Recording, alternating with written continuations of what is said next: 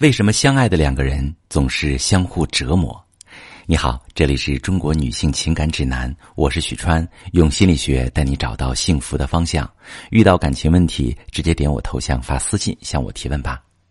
为什么相爱的两个人总是相互折磨？很可能是因为你们的沟通语言并不一样。你历尽艰难，带着过去的创伤进入感情，你期待他能给你很多很多的爱。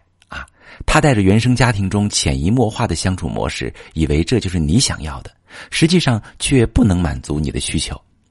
一个想要被爱，一个无法提供，就会进入要求退缩的模式。要求的一方希望改变对方，让对方像自己想那样去做，而退缩的一方则不停的沉默、回避、防御，用最小的力气去挡住那些不愿意面对的改变。两个人都觉得是对方做错了。自己才是感情里受害的人，所以都没有动力去看关系的问题到底在哪里，也不知道应该怎么办才能改善情况。最终，关系发展到情感冻结的僵局。你不和他说话，也知道他会拒绝你；他也不和你说话，也知道你会责怪他。你们都容易对伴侣的行为做出负面诠释，觉得他是不喜欢自己，故意让自己难受。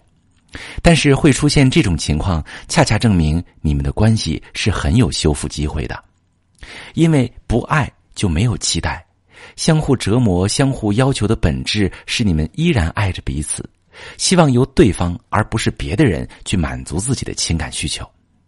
只是在这个过程中，我们很容易就把伴侣工具化了，过度关注自己的得失和期待。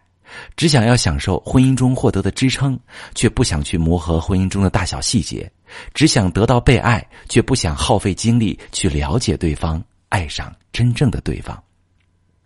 这才是当下婚姻里最常出现的沟通误区，让相爱的两个人在感情中都积累失望，以为自己爱错了人，其实只是用错了方法。如果你陷入这种情况，想要改变，有两个方向。第一，检查自己的期待是否高于婚姻的平均水平，还可以怎样去调整？你期待他做到什么样的时候，有用他能听得懂的语言去沟通吗？第二点，要适当拉开距离，有时候疏远他一下。当他无法满足你的要求时，给他一点空间去思考和成长，也许他只是需要更多时间去消化。我们进入婚姻不是为了给自己找一个对手。而是希望在今后的人生中，有一个人看见过自己真实的一面，仍能不离不弃，爱上那个不够完美的自己。经营婚姻就是去完成从理想化到现实的过程，让你们能在婚姻中获得更好的体验。如果你陷入无法沟通、相互折磨的局面，却不知道如何下手解决，你也可以把你的情况详细跟我说说，我来帮你具体分析。我是许川。如果你正在经历感情问题、婚姻危机，可以点我的头像，把你的问题发私信告诉我，我来帮你解决。如果你的朋友有感情问题、婚姻危机，把我的节目发给他，我们一起帮助他。喜欢我的节目就订阅我、关注我，我们一起做更好的自己。